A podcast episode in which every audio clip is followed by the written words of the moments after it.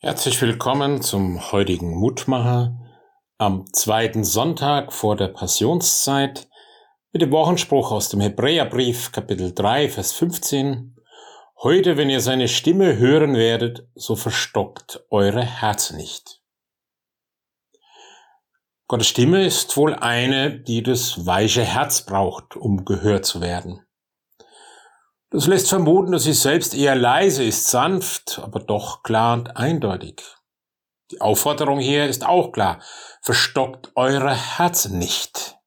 Also, es wird darum gebeten, sich weich zu halten, biegsam, veränderlich statt hart und stocksteif zu werden.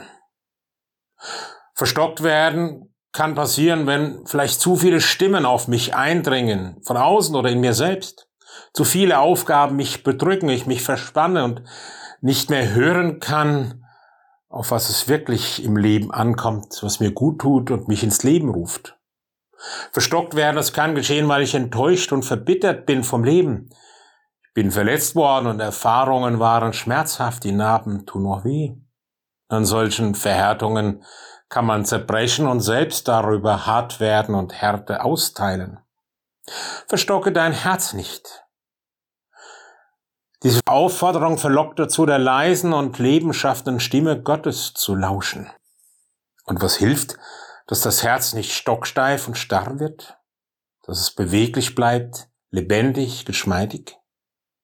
Vielleicht die Stimmen, die Gottes Stimme ähneln, sanft und leise, liebevoll, werbend, tröstend und doch klar und unbeirrbar.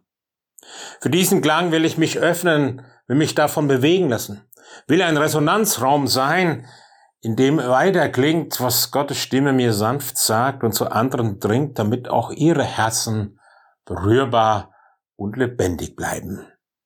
Lieber Gott, hilf, dass ich deine Stimme höre im Gedränge des Alltags, dass ich offen und bereit bin, auf deinen leisen Klang zu hören, ihm Raum zu geben in meinem Herzen und weiterzugeben von dem, was andere trösten und stärken und weich und lebendig halten kann. Amen. Es grüßt Sie aus Begen, Ihr Pfarrer Roland Friedrich.